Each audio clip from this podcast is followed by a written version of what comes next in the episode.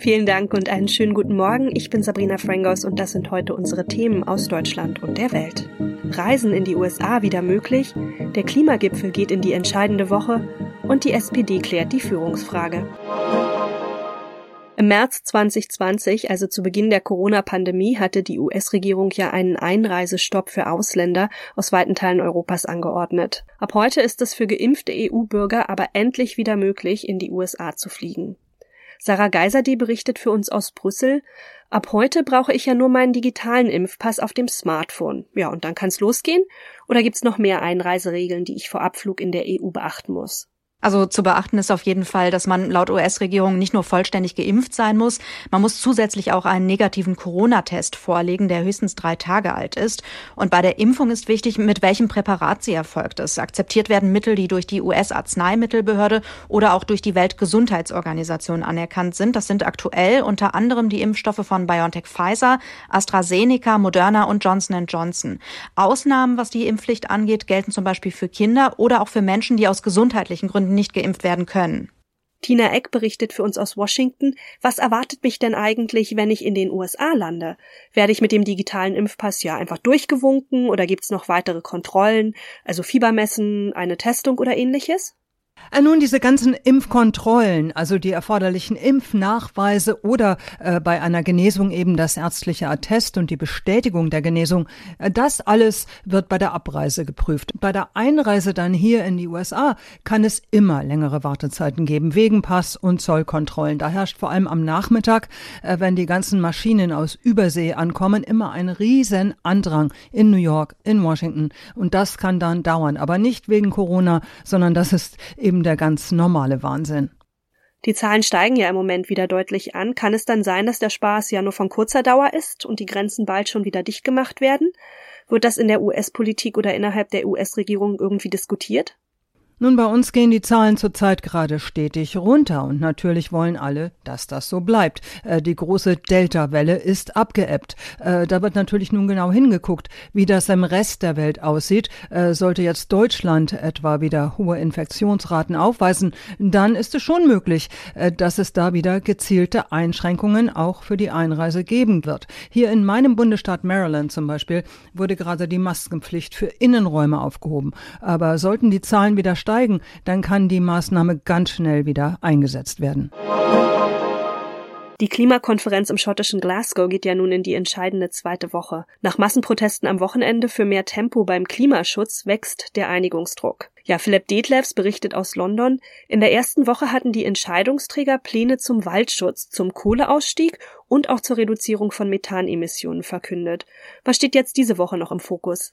Tja, ab heute geht es um ein heikles Thema, nämlich ums Geld. Es geht um Klimahilfen für ärmere Länder. Staaten, die unter der Erderwärmung leiden, unter Dürren, Überschwemmungen und steigendem Meeresspiegel, obwohl sie selbst kaum zum Klimawandel beitragen, die fordern Schadenersatz von den wohlhabenden Industrieländern. Nach Einschätzung von Greenpeace geht es dabei um Billionen. Das ist kein Übersetzungsfehler, im Englischen Trillion, also Billionen. Und das werden sicher keine leichten Verhandlungen, denn die Industrieländer reagieren bei dem Thema seit Jahren zurückhaltend, wohl auch deshalb, weil sie Klagen auf Reparationen Demonstrationen vor Gericht fürchten. Tausende Aktivistinnen und Aktivisten haben ja am Wochenende in Glasgow protestiert und den Gipfel scharf kritisiert. Die sind wahrscheinlich wenig hoffnungsvoll für die zweite Woche, oder? Ja, die Schwedin Greta Thunberg hatte es ja vorher schon gesagt, es gab schon 25 Klimagipfel, getan hat sich aber trotzdem kaum etwas. Thunberg sprach auch dieses Mal von einem Fehlschlag und viele Klimaschützer sind nach der Hälfte der Klimakonferenz schon wieder enttäuscht. Alles zu unverbindlich und zu langfristig, sagen sie, viele freiwillige Dinge und zu viele Schlupflöcher. Damit lasse sich das Ziel, die Erderwärmung auf maximal 1,5 Grad zu begrenzen, nicht erreichen, meinen sie. Greta Thunberg hat am Wochenende deshalb sofortige, drastische und nie dagewesene Einschnitte gefordert. Dass das in dieser Woche erreicht wird, ist allerdings eher fraglich. Nicht nur die CDU sucht aktuell einen neuen Parteivorsitzenden, auch die SPD will heute Klarheit über ihre künftige Parteispitze schaffen. Norbert Walter Borjans hatte ja seinen Rückzug als SPD-Chef schon angekündigt, Ursula Winker berichtet. Heute wollen die SPD-Chef Saskia Esken und Norbert Walter Borjans dem Vorstand ja einen Vorschlag unterbreiten. Esken will wieder antreten, aber Walter Borjans, ja, der hat seinen Rückzug angekündigt. Bleibt es bei der Doppelspitze? Und wer ist im Gespräch für den Posten? Ja, momentan gehen alle davon aus, dass es weiter zwei SPD-Chefs geben wird. Ein Name, der da immer wieder fällt, Generalsekretär Klingbeil. Noch Chef Walter Borjans hatte ja gesagt, es sollen Jüngere ans Ruder. Und mit seinen 43 Jahren ist Klingbeil ja noch recht jung und als Wahlkampfmanager hat er einen super Job gemacht. Immerhin ist die SPD stärkste Kraft geworden. Klingbeil selbst hätte auch Lust auf den Chefposten und seine potenzielle Partnerin Esken und andere SPD-Mitglieder würden ihn ebenfalls unterstützen. Auch im Gespräch ist Mecklenburg-Vorpommerns Ministerpräsidentin Schwesig. Gewählt werden soll die neue SPD-Führung dann auf einem Parteitag in gut einem Monat. Da ist die SPD ja schon etwas weiter als die CDU. Dort wird ja auch eine Nachfolgerin oder ein Nachfolger für Parteichef Laschet gesucht. Ja, die CDU hat ihren entscheidenden Parteitag auch erst im Januar geplant. Da ist also etwas mehr Luft als bei der SPD. Und die CDU steckt ja nach der Debakelwahl immer noch ein bisschen im Schockzustand. Klar ist, der oder die neue Vorsitzende wird viel zu tun haben, muss die Partei wieder zusammenführen. Als wahrscheinlich gelten noch immer die ehemaligen Konkurrenten von Laschet um den Parteivorsitz, Ex-Unionsfraktionschef Merz und der Außenpolitiker Röttgen. Ähm, auch der aktuelle Unionsfraktionschef Brinkhaus oder der Chef der Mittelstandsvereinigung Linnemann werden immer wieder Mitglieder genannt. Äh, bis Mitte November läuft die Bewerbungsfrist noch, dann gibt es eine Mitgliederbefragung und auf dem Parteitag soll dann entschieden werden. Ho, ho, ho. In unserem Tipp des Tages geht es heute um Weihnachtsgeschenke. Ja, schon drüber nachgedacht, was unterm Baum stehen soll? Wer ein Auge auf aktuelle Videospielekonsolen geworfen hat, ja, der braucht voraussichtlich viel Geduld und auch etwas Glück. Denn zumindest die PlayStation 5 und die Xbox Series X sind derzeit fast immer ausverkauft. Und neue Ware? Ja, die gibt's leider nur sporadisch. Woran liegt es und wie kann es noch klappen mit der Konsole zum Fest? Ronny Thorau berichtet. Woran liegt es denn nun, dass die Lieferschwierigkeiten bei den Top-Konsolen ja eigentlich quasi seit einem Jahr anhalten? Ja, hat viel mit Corona zu tun. Erst ist die Wirtschaft eingebrochen und dann hat sie sich so erholt, dass viele Hersteller und Lieferketten nicht mehr nachkamen. Stichwort Chipmangel auch. Und die gleichzeitig extrem hohe Nachfrage, weil ja mehr Leute zu Hause sind und auch mehr Geld zur Verfügung haben, weil der Urlaub flach fiel zum Beispiel. Und dann noch sowas wie der querstehende Tanker Ever Given im Suezkanal, der im Frühjahr die Schifffahrt lahmgelegt hat. Also das ist ein Mix und Experten gehen davon aus, dass die Probleme noch viele Monate andauern. Wie kann man dann trotzdem noch an eine der neuen Spielekonsolen kommen?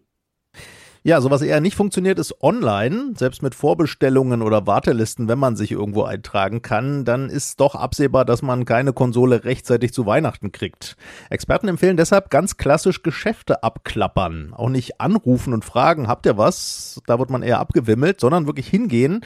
Nicht nur in Elektronikmärkte, sondern auch in Spielwarenläden. Und wer ein etwas älteres oder abgespecktes Modell auch okay findet, der hat bessere Chancen als bei den ganz neuen High-End-Geräten.